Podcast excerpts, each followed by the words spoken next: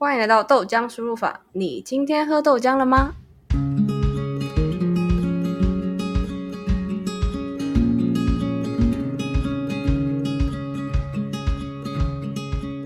我是佑星，我是 Sean。我们将透过跟各式各样的朋友，把他们的工作体验、生活样貌与人生经验，化成像豆浆一样简单、好吸收的养分，分享给正在聆听的你。希望透过不断的输入与思考，一起寻找自己想要的生活方式。上集我们跟安琪聊到有关他从工位所最后转身投入到机器人老师的领域。那接下来我们来继续跟安琪聊聊有关更多他当啊自由工作者的一些心情跟经验吧。哎，那你在你就是有在张女教机器人？那因为我们高中其实其实我们高中不会接触到什么 coding，我们就只会在那边国音数物理化学啊。真的有人那那些小朋友真的高中高中美眉真的有人就是因为上了机器人的课之后就非常的爱 coding，然后可能就大学就选这些科系吗？有，这其实当初我会被找回去学校去做这件事情，就是。那时候，我的我以前高中的老师，他就创了一个这个机器人社团，但就是摇摇欲坠，就是快倒快倒这样。然后他就觉得很感慨，每一年就是厨艺社都是爆满的，然后机器人社团却是都乏人问津。他觉得这件事情很令人难过啊，包含像我们学校的二类，永远都只有一个班，而且都是很少人的这样。所以呢，他就希望找我回去，然后因为我在这个，他觉得我在这个领域可能有一点点小小东西了，这样小成就，那他就觉得我希望我可以回去把，就是把这些东西带给我的学妹们，然后那时候就开始就是。做这件事情，然后社团也就是到现走到现在都是年年爆满啊！我一直都觉得这件事情没有大家想的这么可怕。我发现大家在一开始接触写程式之前，都会把它想的非常可怕，又或者是旁边的人会告诉你这件事情很难很可怕，然后我都会一直告诉他们说这件事情一点都不可怕，一点都不难。然后当然他们在过程中遇到一些小挫折，我们当然是及时的帮他处理。就是陪伴他们一起走过那些很困难的部分，让他们会觉得好像真的没有那想象中的那么可怕。然后到后来，就是其实我有遇到一件事情让我印象很深刻的，就是因为一百零八年课纲，就是学校里面多了很多资讯课。那年呢，我在呃，我有两间学校，一间是男校，一间是女校的学生嘛，因为我在。女校教书，然后我有男校的学生。那我听那个男校的学生分享说，他们一个礼拜有呃 C 加加的课会上两次。啊，现在高中生竟然会上到 C 加加的课，而且是两个老师哦。然后两就两个老师一个礼拜会上两次重复的课，因为他们两个老师都是上一样的内容。就是我觉得天哪，这样的课在男校里面居然是被重复上两次的，一个礼拜有三节。那在女校里面呢，可能就是电脑课，但有时候不一定有上 C 在家，又或者是孩子也不知道老师其实是在教这个，他们可能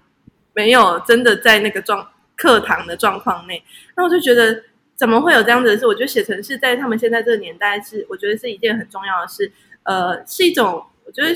必备的能力。这样，所以我就开始在。学校里面就是寒暑假，我们就因为我们是社团嘛，我们就开一些寒训跟暑训，就开 C 加加的课。没想到就是是爆满的，而且因为这件事情，让他们真的就是我获得的回馈是，他们都觉得哇，原来写成是这么有趣。然后就因而有人，因为这个课是在该高一就会开，因而有人就是因为这样去选的二类的课，然后也有人就是把呃资工系定成他未来。就是选学校科系会想要的目标，这样。我有个问题哦，你刚说你们刚开始是厨艺社爆满，然后机器人社都没有人，所以机器人社有在把厨艺社当假想敌，是不是？没有，就是老老师就觉得，就是女生就是在女校，就是那样的社团，就是年年就是爆满，大家，因为你就听学学生在聊天，你就会知道大家都抢着要去。进去那个社团，就是它是一还是个最因为大 popular 的家就是高，你知道高中生就是很容易饿，然后厨艺社有很多东西可以吃。我也不知道，但反正这机器人社真的是萧条哎、就是没有人。对啊，然后我们后来是进展到就爆满哎、没有位置坐这样，然后厨艺社没有人，厨艺社还是有人，哦，所以现在机器人社跟厨艺社都蛮爆满的，就对了。对，都是热门社团这样。哦。哎，可是高中高中生有在爱煮饭吗？就是不会觉得煮饭麻烦吗？我也不知道我我以为现在现在的小孩应该都不会煮东西呀、对啊，我只是应该是想说，毕竟都厨艺了，一定会有东西可以吃。我也觉得。在学校很饿，就知道有一堂课可以吃东西。太好笑了。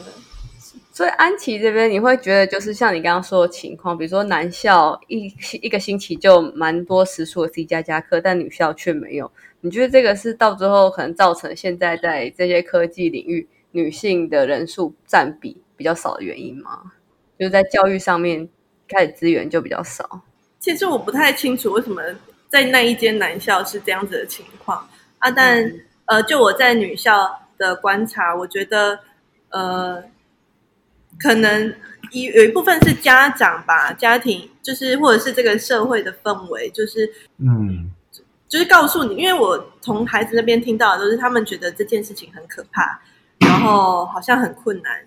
然后上电脑课的时候觉得好像没那么有趣，这样，所以我觉得我我自己不知道他们现在这一辈的原因，但现在的孩子可能因为现在资讯很发达，他们不一定只是从学校获得知识，所以现在选二类科系的孩子可能也是比较多，但在我自己那个时候在选科系的时候，其实呃，我想要选资工相关的科系是受到蛮多人的反对。嗯，对，你要提到你的家人，感觉都不会说很支持。对啊，那时候他们都觉得为什么要选这样的科系，包含我去念研究所都是家庭革命的。哦、真的哦，你念电子工程，因为听起来就像一个家里会喜欢的科系，但他们竟然没有，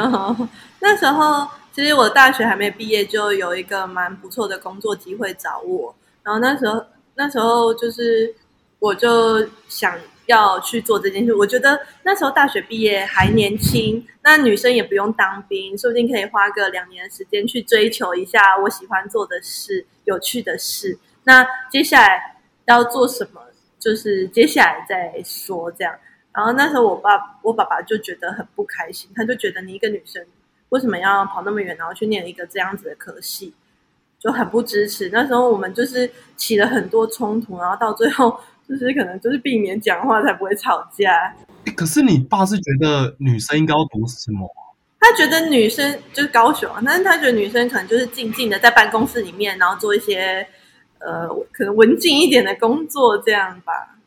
还是工位的时候是希望你可以去考公务员之类的。对啊，对他超想要我去考公务员的。彰化的爸妈都希望大家都希望小孩去考公务员。那时候不是彰化，是全台湾的爸妈。全台湾的爸妈可能都希望。可是你不仅没当公务员，然后你也没有去当一帮一般上班族，你一开你就开始就是这种各式各样的工作、欸，你你都没有想过你大学毕业之后是当一个上班族吗？你没有想象过吗？啊，我想要跟你们分享，其实我在大学的时候一直都很迷惘，不知道自己将来到底要做什么样的工作。因为我自己很清楚，我念了一个我不喜欢的科系，嗯啊，我对未来的工作是完全没有想象的。然后，呃，我那时候的人生远大志向是当一个贤内助，就是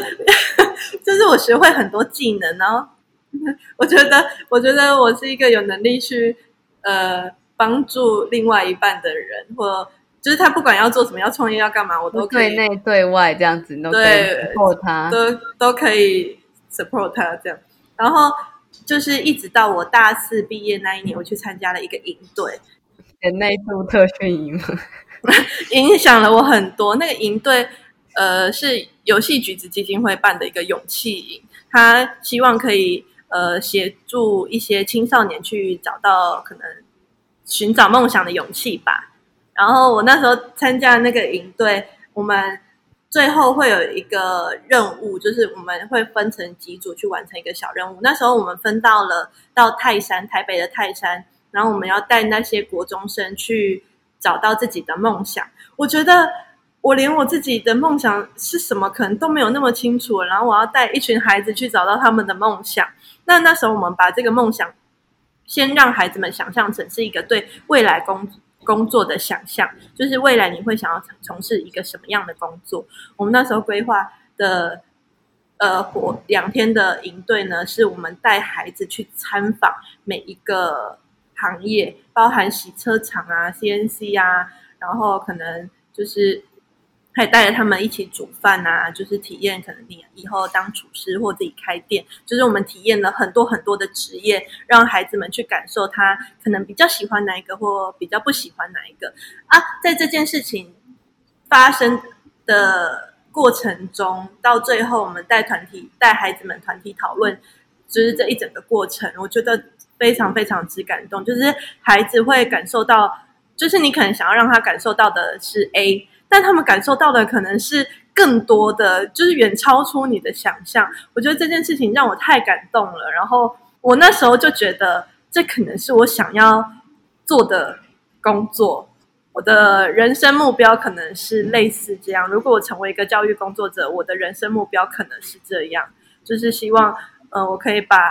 就是这样子的事情，然后让在孩子们身上可以一直重复的再发生，这样。哎，所以你本来是要帮别人找到他们想做的事情，就变成你自己找到你自己想做的事对，很棒，很有趣啊！但当然，在这个时候，我都还没有发现我真正想要做的事情。工作啊，如果就工作来说，然后念研究所，因缘际会去当了种子老师，然后就是也做了这件事情，发现，哎，如果我成为一个。教育工作者，然后当然前提是要养活自己嘛。啊，我也觉得这件事情蛮有趣的，就是当一个机器人老师，那就是边走边做，就是我的主主线任务可能就是当一个机器人老师，然后让我有经济能力可以养活我自己。然后我的很我有很多支线在进行。包含就是把所有有趣好玩的事情都变成课程，然后带给我的小孩，让他们可以去做很多不同的体验。这样，我觉得我们谈到这边都在讲一些，比如说自由业啊，或教育工作者，好像都很正面，然后很很好玩，很有趣。可是应该也是有一些很困难的地方，或者是你觉得应该有一些缺点的地方吧？因为毕竟。我觉得没有事情绝对是都那么美好的，对？会不会有人听了之后就觉得啊，教工作者太完美了，自由业者太完美了，就想要去？可是应该有一些比较困难的地方，或者是别人比较看不到的辛苦。对啊，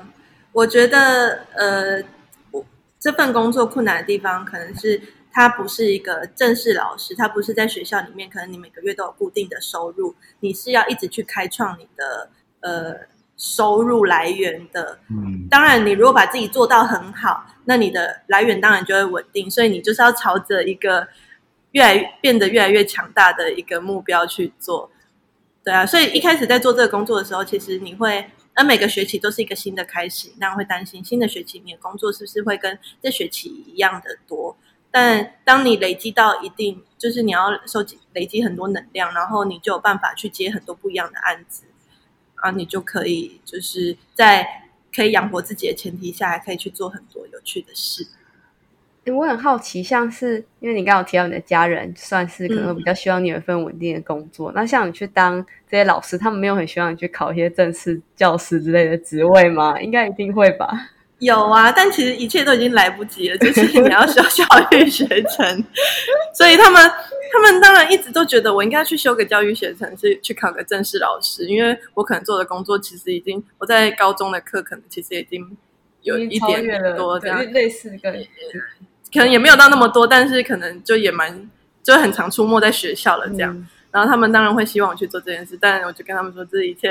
人生已经不能重来了，你要重新去修那个。课太累了，那我们可以继续走下去。嗯，哎，所以其实就是你既然是教育工作者，又是自由业工作者，所以其实你要就是你个人就算是一个像是一个公司、一个品牌、一个名声，所以你自己要一直你会一直要去学新的东西，一直 push 自己。可能你每个案子或每个教育的课程都不能太差，对不对？不然你就是也不会有太好的名声，人家会来找你，对不对？嗯，我觉得其实从一开始就是工作一阵子之后，我就发现我其实是在经营我自己啊，我都会要求我自己每一年都要有一个小成绩，就是可以值得在。假如你问我，哎，二零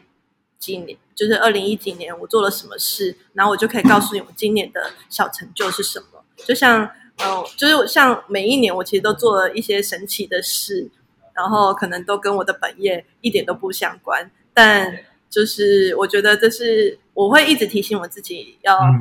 一直往前走。这样。哎，你说每年都有一个不同的小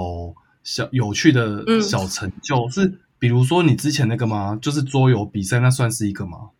对，我觉得桌游比赛算是我自己一个呃，蛮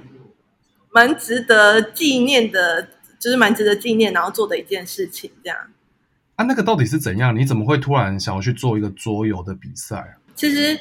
我觉得这件事情就可以讲到很多呃，就是你走过所有的路，所有的努力都不会白费，就是到。你永远都不会知道你付出的这些，在某未来的某一个时刻，会以什么样的形式回到你身上。当初去做这个桌游是，呃，有点可能半半强迫的，被强迫去参加了一个桌游设计的比赛。啊，在去参加这个比赛之前，我其实从来就不算有玩过桌游，可能就只有玩过大富翁跟扑克牌的这类的桌游而已。然后那时候就觉得我自己怎么有办法做到这件事啊？就也还是硬着头皮拉了我几个朋友下水，然后去参加了。那那时候就那个比赛的桌游设计的对象是大人，就是政府想要推广能源相关的议题，然后希望透过以桌游的形式。那我就觉得，就是其实我也是可以摆烂啊，就是摆烂，然后就乱做。可是我就我就一直觉得心里过不去，就是这不是我做事情的风格。那我就觉得好吧，那我就是。因为我平常接触的都是小小孩，那我们就把这个游戏的呃对象设设定在小小孩，然后我们就是去做了这么一件事，就是把这件事，我就一直告诉我自己，那我们就把事情做好。那至于结果怎么样，我们本来就不奢望会得奖，结果没想到这个游戏就我们就进入了决赛，然后还就是到了决赛现场，因为我们设计的游戏是其实一开始就针对小孩，然后我们也有放一些知识量。啊，所以其实，在活动现场是蛮受欢迎，我们还拿到了一个最佳人气奖，然后还有拿到了另外一个奖，就是有关就是创意 idea 的奖。我们在那场比赛最后拿到了两个奖，然后因为我只记我那时候只知道第一名会就是合作会出版那个第一名的桌游，没想到我们因为就是可能比较简易又有趣，所以。那时候第一个就是他们找我第一个出版的对象，居然是我们那一套桌游，就是有请一个桌游编辑，然后帮我们再出版一，就是我们设计的这个桌游这样。然后后来在隔年还拿到了那个桌游的桌游界的金马奖，然后那个奖项是台湾最佳原创游戏奖。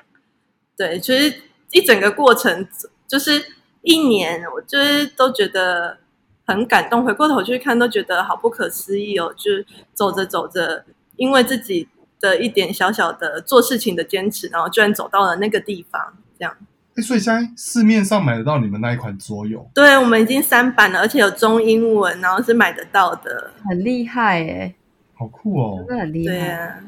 这样哎，这样有因为那个桌游赚到钱吗？就是当然比赛有奖金啊，然后那时候我们的那个版权。就是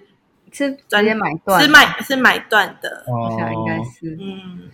但我觉得你刚刚讲到你们的桌游，虽然可能没不是得到第一名，但是最佳人气奖嘛，然后又简单，这蛮适合，就是蛮适合一般大众去玩的。因为每次玩桌游要看那些复杂规则，就直接不想玩。就可能规则就要先讲解一个二十分钟，但我们可能玩一场。就差不多三十分钟就可以结束，然后有些比较大型的桌游都要玩玩个四十分钟到一个小时以上。对啊，玩的觉得好累哦。所以那时候就是觉得推广能源议题，所以那时候才会先出版我们的吧，因为推广能源议题啊，你要跟大人解释，有些可能不玩桌游的人可能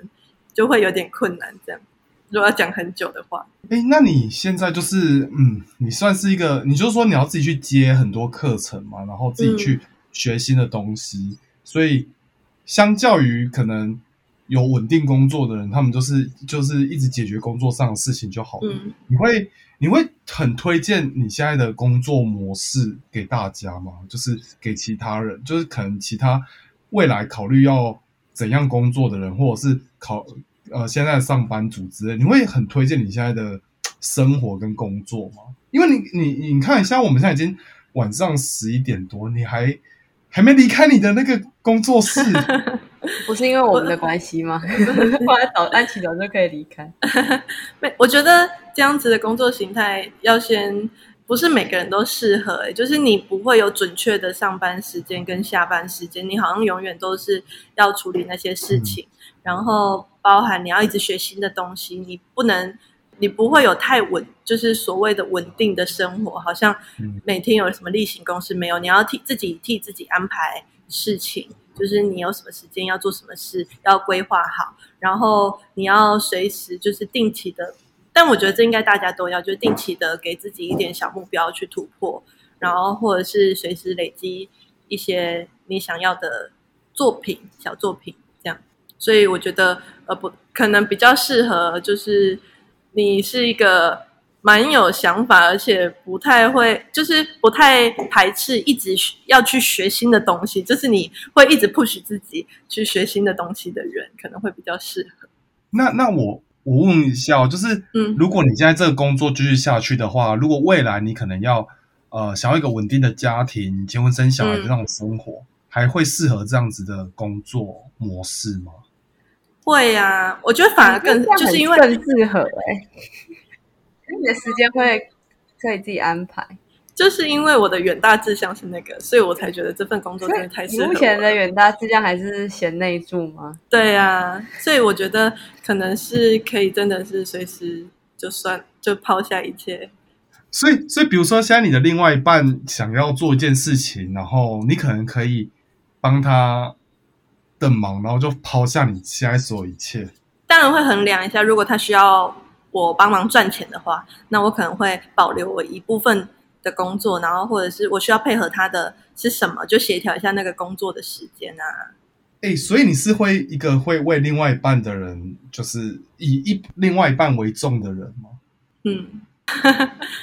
但我可能就是，假如今天是去到一个完全不一样的地方。就是，假如像我现在经营的是可能中部地区或彰化地区，那我今天如果去到一个全新的地方，然后又需要我赚钱的话，这其实我可能不一定要做这份工作，我可以做其他份工作，这样就是我会发展出另外一个可以获得收入的方式。可是你这样子的工作，会不会觉得你 always 在工作，你都没有休息的感觉？还是？你就是因为热忱够多，所以你自己也觉得这样，你觉得很 OK。会啊，我会觉得都没有休息到的感觉，但就是可能习惯了吧，也就是很习惯都没有在放假。但会啊，就是有时候觉得，忽然有一天或者学生请假，或者是像最近因为疫情，都觉得是小确幸，就觉得哇，我去年一整年几乎就是几乎啊都没有放假，礼拜一到礼拜天都是要上课的。那因为疫情，还真的就是让我可以睡到饱了。就我感觉，要想要从事像安琪这样的，算是比较自由工作接案的行业，真的还蛮需要，就是愿可以接受这种上下班时间比较固定，然后你可能要花蛮多时间去经营自己，然后就是应该说也会说面对比较大的不确定性的那种心脏要比较强一点吧。嗯。就像现在停课啊，你就是瞬间没有收入，那你当然会瞬间很有压力啊。就是因为你本来收入就不是稳定的，那你就要去开创一些新的收入，或者是你就趁这个时候好好的累积自己的能量，然后等到又有其他机会出现的时候，当然你就是准备好的状态。那像这个时间点可以跟家人要钱吗？没有，我还是要给我还是要给我妈钱的。哇塞，哇，但可能没有以前那么多啦，这是我的积蓄嘛。哦，你是住在跟家人同住吗？对啊，嗯哼。哎，那像是比如说，除了像是你说的，就是在教育方面行业，你是不是还有在自己有兴趣有在发展其他的？呃，在其他领域有些小副业吗？对呀，就是我其实有画烂的贴图，我我其实很我很喜欢画画。我发现呢，我喜欢做的事情啊，他们都有一个共同的特质，就是他们都是一个创，他们都是在创作。像写程式也是在创作，做机器人也是在创作，包含我很喜欢画画也是在创作啊。当然，我有把画画这件事情变成是一个有收入的。东西像是我画烂的贴图，那那可可能没有很多啦。啊，我也画，我也把画把贴图上架的这件事情，就是变成课程，就是带着孩子一起画图，然后我们把贴图上架之后，这个收入捐做公益，就带着孩子用自己的力量去做公益，这样。我有看到那个哦，就是你赖那个贴图，就是那个什么贝尔那个，对不对？而且你对对对，而且还是会动的。对，会动的，对不对？会动的，就是刚好停课啊，终于有时间了，就赶快哦，做一个，就是我刚刚说的，你要给自己一个小小的目标，然后每年都有一个自己的小作品。那我那时候就觉得，我可能这一两年都一直被工作追着跑，都没有真的自己的时间去做自己真的想要做的事。那就刚好趁着停课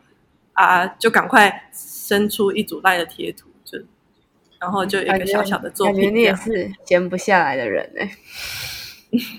招个，那也没有啊。我我平常也是跟正常人一样，会划手机啊，可能会追个剧啊，看个闲书这样。哎，所以你现在算是做你兴趣有关的工作，所以你现在你的这个兴趣跟热忱还没有被工作算是磨损掉，是不是？总体来讲，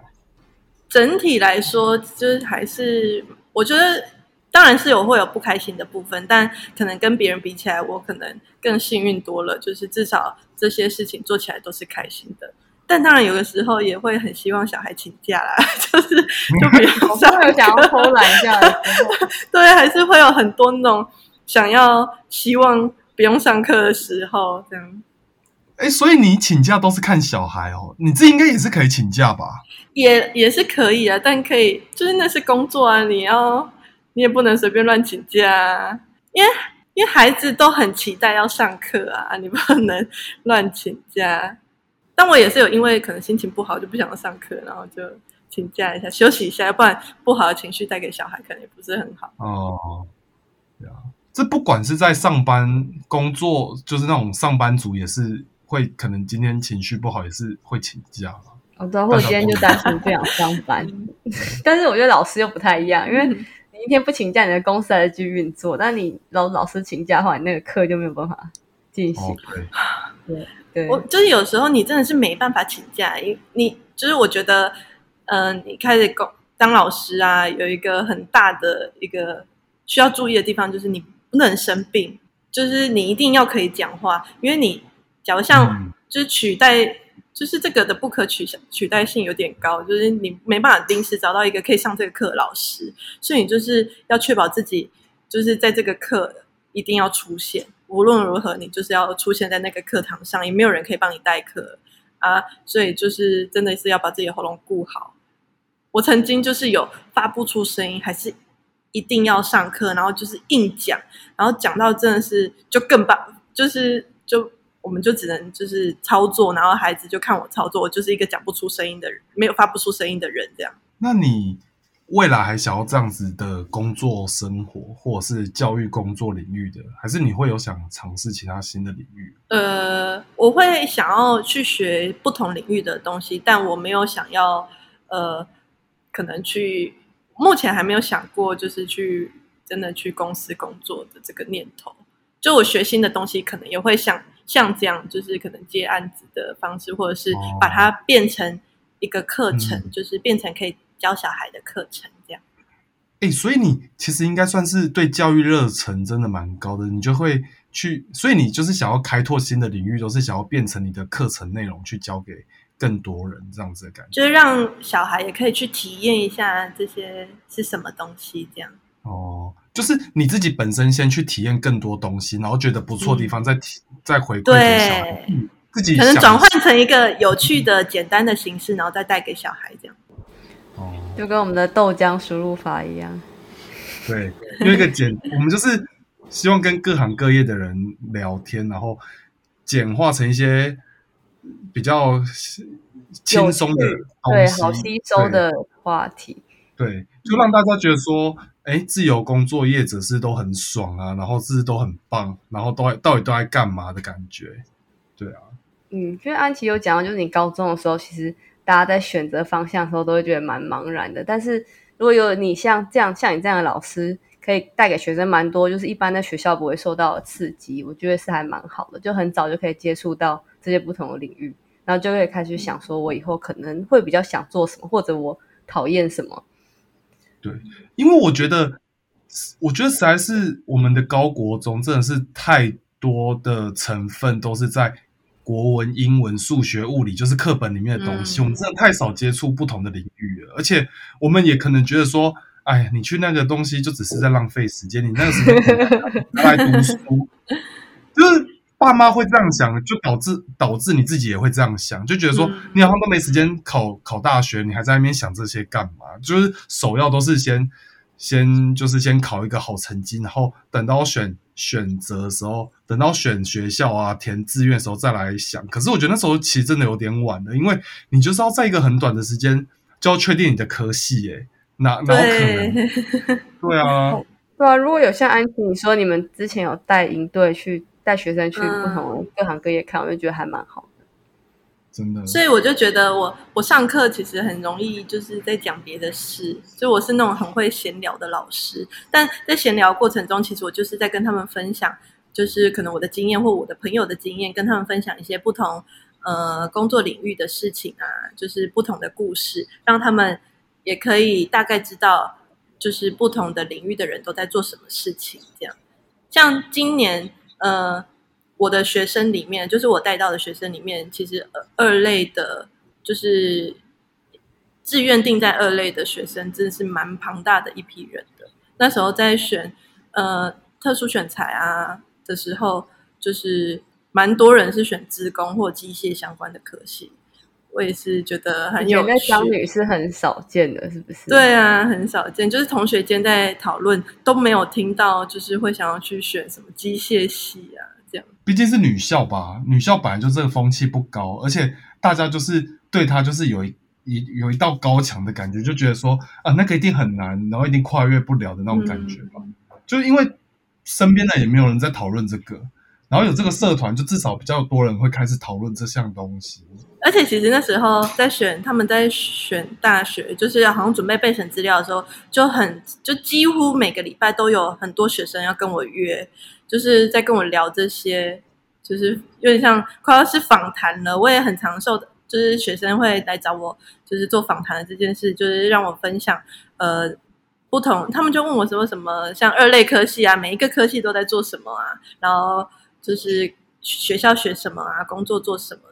哎，你你可是你不是只是他们社团老师，为什么你的身份感觉已经完全超越这个程度了？因为他们班导师，然后加上他们的辅导老师，然后还有职涯顾问，对对对，我觉得蛮像的，还要帮他们看什么备审资料啊，看自传。因为我觉得其实可能一般的老师也有可能只是想要把上课课程教好就好了，不会想要对。我觉得并不是每个老师都对教学这么有热忱，都可以想要给那么多东西，或者是他自己想要再去接触新的东西来教给学生。有些老师应该还是只是想要把本分做好，就是把他的课程他的那一科教好而已吧。应该还是有这样子的老师啊。这可能也有可能是我私下跟他们相处的时间比较多吧，他们就觉得就会来问我。也是因为他们蛮信任你的，所以就是可以放心的去跟你讨论。那我觉得我们差不多。王轩阳，你有什么？你有什么最后的问题想要？其实我没有什么问题，我只是觉得，就是就是大家都觉得说，其实我觉得感触最深的就是觉得说，大家都觉得你对自己年轻的时候，你可能要放手一搏，然后很有勇气的去做很多事情。但是其实我觉得，我们年轻的很很多人，还是大多数都觉得，你还是要有一定稳稳一个一份稳定的工作是比较，你是会比较放心的。真的很难，就是去接受说起伏太大的一个工作，就可能你随时随地会没有没有工作、没有案子可以接的那种生活。我觉得还是大多数人比较难接受这样子的状态。你会这样觉得吗？我至至少我自己觉得，我的我的同事大部分人是这样觉得，因为大家就是想要一个很固定的时间，然后时间一到就可以去接小孩的这种生活，然后你有一个稳定的薪水，因为毕竟你要养小孩啊，你一定要有一个稳定的支出、稳定的收入，才有办法去应付这些支出。对啊，所以我其实 没有觉得这个工作真的很适合所有人，就是心脏要很大颗，对，然后。呃，可能也有很多人会觉得，假如像我们现在快要靠近三十岁了，大家都会觉得三十岁好像是一个坎，你的人生要开始慢慢的步入一个好像是正轨，然后就是每个月有固定的收入啊，或者是我最近其实也有在思考这件事情，就是我的人生到底需不需要转换，但目前是还没有那么强烈的觉得好像需要去转换呢。我觉得。大家都会被那个数字给绑定，就是 不不不只是我们自己给自己的压力，我觉得有很多是身边的人或者是社会给我们的压力，就觉得你三十岁，感觉可能 maybe 也工作五年了，如果你在一般公司也是一个小主管了，然后你在不同的领域应该都要有一点小小的成就了。成就？那我觉得这样子四十岁不就要一个更大的成就，然后五十岁又一个更大的，这样很累耶。就是每到十年，我就是被数字你就。你你四十跟三九，那你三十跟二九，其实差就差一年，你就一个大要进了。呃，像我我我回去看我爸爸或老他们老一辈的人，他们的工作就是可能年轻进到一间公司，然后就从年轻做到老，然后可能他就在这间公司里面年资可能就是二三十年，然后很惊人，就这样一路一路慢慢升上去。那回过头去看我们现在年轻一辈的人，可能加。外面的人或家人一样会给你一个类似这样子的压力，觉得你好像应该要做一份什么样的工作，然后呃稳定的在这间公司里面成长啊。其实也没有一定的标准答案，就是每个人的人生规划都不太一样。然后就就我而言，我可能目前觉得我这样子的工作状态，然后跟我的人生规划是蛮就是蛮适合的这样。我觉得我们脏话爸妈都希望小孩不是公子，就是要一份长期的稳定工作。就说不是脏话爸妈，就是台湾爸妈都这样，好不好？但但其实我现在也很努，就是有在可能希望我自己可以累积更多一点的能力。然后如果有朝一日我真的是这份工作做不下去了，我也有能力可能真的去外面找工作吧。这样其实就是不管你做什么工作都要。一直培养自己的能力，让自己变成一个有价值、可以提供价值给别人的人。对啊，对啊。而且像我一直都没有害怕，我一直都不会排斥被利用。就是很多人可能会觉得你被利用了这件事情好像很不好，但我都会觉得你被利用就是代表你有这个价值，你才会被利用啊。哦，你很正面呢。如果我觉得 我在公司被利用，觉得说。干你自己的工作，你不会自己做吗？但我觉得安琪指的应该是说，你不会在意你去额外的付出吧？因为像你在你在说你在高中生这方面，其实很多都不是一个社团老师一般会做的事情，但你都很愿意在对，有可能多东西。然后就可以跳回到我刚刚讲的，就是你现在做的每一件事情，我觉得，呃，你你从你永远都想不到他会用什么样的方式回到你身上。我其实以前做过很多没有。没有钱的工作，就是可能是义务帮忙，或者是就是某些因素，然后导致你要去做那些工作。但因为做了那些事，然后后面有很多就是意想不到的事情回到你身上。像可能我之前有就是受邀到 Google 去分享啊，或者是有参加一些社群啊，就是就往往是因为一些小因素，然后。就是后面的很像连锁效应，还有包括就是后面很多场的，我去讲过很多场校园演讲，也都是曾经就是一个不经意的帮了某什某个单位，然后做了一个小小的事情，这样。嗯，所以就是你要不排斥去呃付出或去接受任何东西吧，对不对？我觉得可能自己在这个年纪吧，或者是或者是在。可能也不一定是这个年纪，我觉得在你还可以付出，你觉得这件事情是好的，做的是开心的，那你都可以去试试看，去尝试的做，然后可能也不会太占用到你原本就是在做的事情啊，那我觉得都可以去付出这样。哎、我们这我觉得很正向非常的欸正面，真的很正面。我们真的是 希望听的大家都会有满满的正能我也量。法喜充满。但我觉得安琪讲的蛮好，就是说你不要做一件事，你很有一个目的性，觉得我做这里我一定要得到什么回报，因为很多时候他的那些。嗯，后面的事情可能都来得很晚，然后用你意想不到的方式，就是影响你后面的人生，这样。就是你如果你太执着做某件事，一定要达成什么目的的话，是有时候可能还不一定达到，然后你还自己就是很很有点太辛苦的在追求那个东西的，感觉。很太纠结在那件事情上。应嗯，该是把这件事情做好，而不是想要为了什么目的而去做这件事情的感觉啊。所以其实我在选择每一个案子或者做每一件事情，我就问我自己：你觉得这件事情开心吗？做了会开心吗？如果开心，我们就做；啊，如果不开心，没关系，就就不要，没关系，这样。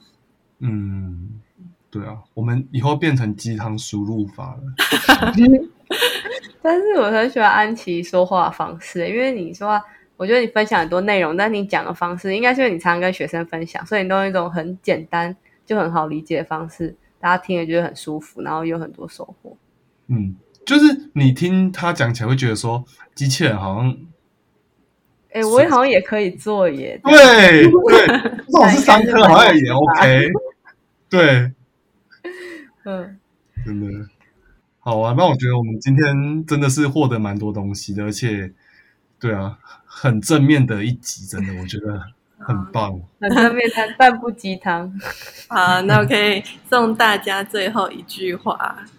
就是我觉得如果就是就是我都觉得秉持着把一件事情你觉得对的事情做好，然后如果你觉得这件事情是你有那么一点喜欢，你觉得好像可以去做，那我们就就是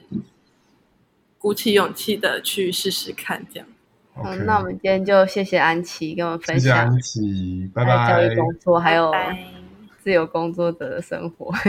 好，拜拜。拜拜。